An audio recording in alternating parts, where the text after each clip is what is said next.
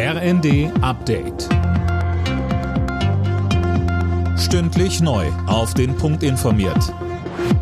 Ich bin Tom Husse. Guten Abend. Bei einem schweren Zugunglück in Oberbayern sind mindestens vier Menschen ums Leben gekommen. Etwa 30 weitere wurden verletzt, teils schwer. Der Zug war am Mittag entgleist, warum ist noch unklar. Mehrere Waggons stürzten auf die Seite. Bahnchef Lutz sprach den Angehörigen sein Mitgefühl aus und sagte, Insgesamt unterstützen wir natürlich die Untersuchung der ermittelnden Behörden nach besten Kräften und ähm, ich glaube, heute ist tatsächlich auch der Tag, erstmal bei den Menschen vor Ort zu sein und äh, ihnen alles erdenklich Gute zu wünschen. Der Bundestag hat den Weg für das 100 Milliarden Euro Sondervermögen für die Bundeswehr freigemacht.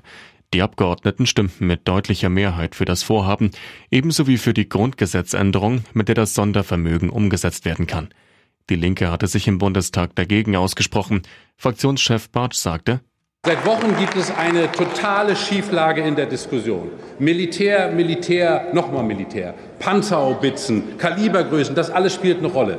Ich bitte Sie alle um mehr Nachdenklichkeit, auch aus historischen Gründen, meine Damen und Herren. Außerdem hat der Bundestag für eine Erhöhung der Renten gestimmt. In knapp einem Monat steigen die Altersbezüge um knapp 5,4 Prozent im Westen, in Ostdeutschland um 6,1 Prozent. Und der Mindestlohn wird ab Oktober auf 12 Euro angehoben. Auch das hat das Parlament beschlossen. Wer in Spanien Urlaub macht, muss jetzt keine Corona-Tests, Genesenen oder Impfnachweis mehr vorlegen. Die Einreisebeschränkungen wurden aufgehoben.